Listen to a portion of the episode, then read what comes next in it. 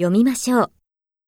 1、昨日、1課から5課までの漢字テストを受けました。2田中課長はよく部下と昼食をとります。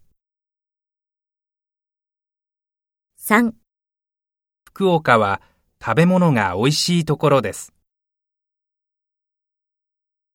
4来週社長と中国に出張します。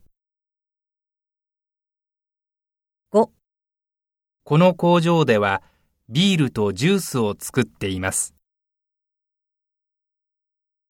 6駅の近くの朝食付きのホテルを探しています。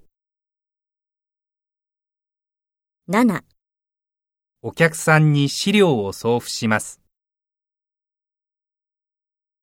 8システム部デザイン課の中村さんからお電話です。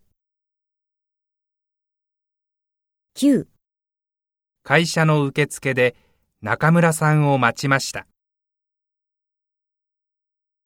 10来月から事務所の場所が変わります。11校長の話はいつも長いです。12部長は今部屋にいます。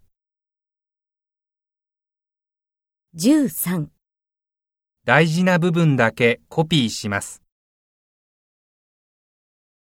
14兄は公務員です。15来年の12月に N1 を受験します。